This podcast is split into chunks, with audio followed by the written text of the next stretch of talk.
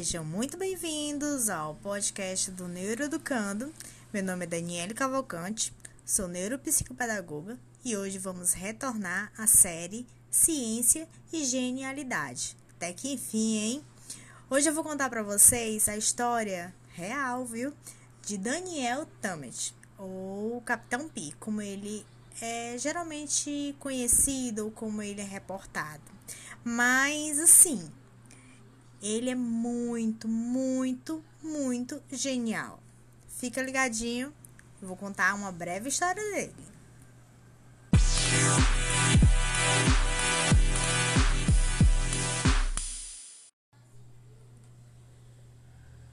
Primeiramente, feliz 2022 e que possamos nos encontrar mais vezes aqui pelo podcast ou pelas redes sociais, como Instagram, Facebook ou site. Enfim, eu vou. Estou atualizando, inclusive, o, o perfil e vou colocar os links atualizados das redes sociais.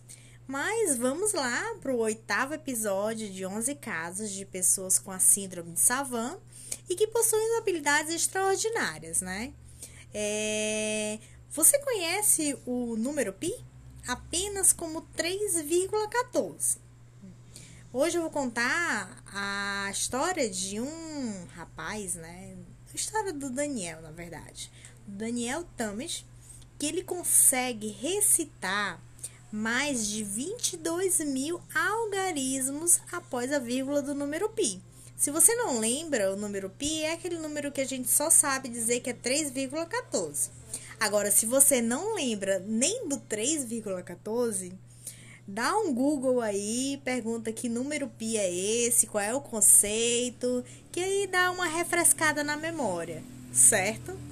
E voltando para o Daniel, ele sofre, né? Ele tem uma condição rara que é a sinestesia, né? Que é o que, que a sinestesia faz? Para o Daniel, no caso, é ele sente né? Cada número com uma característica própria, né? Não só característica, mas formas, é, textura, cor, sabor, sentimento, emoção e não para por aí, né? Porque não só números, mas também como palavras, é, como expressões. E por falar em expressões, é, o Daniel também é poliglota, ou seja, ele fala vários idiomas. E um dos idiomas que ele aprendeu em uma semana foi o islandês, né? Além dos outros dez idiomas que ele aprendeu rápido, né? Então vamos lá, né? Quem é o Capitão Pi ou quem é Daniel Tammet? Daniel, ele é uma pessoa com síndrome de Savant, que eu já falei anteriormente, né? Altamente funcional. É, em uma palestra no TED Talks, é, eu vou colocar o link também aqui nesse episódio, né? Ele fala que a condição de ser autista e savant não é rara por si só, certo? é rara porque ele acompanha uma autoconsciência e domínio de linguagem. Então, ele é raro, né? Daniel, ele é escritor, ele é palestrante, ele é ele é artista, enfim, ele, ele tem uma infinidade de habilidades e consegue usá-las todas de forma funcional, né? É, nessa palestra do Tech do TED Talks, ele explica como é que é ter essa condição rara, né?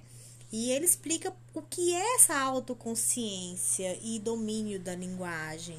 Ele dá vários exemplos, né? E, e ele começa pelos números, né? Ele, ele explica e ele mostra é, como é que ele vê esse mundo dos números, né? E, e os números das palavras.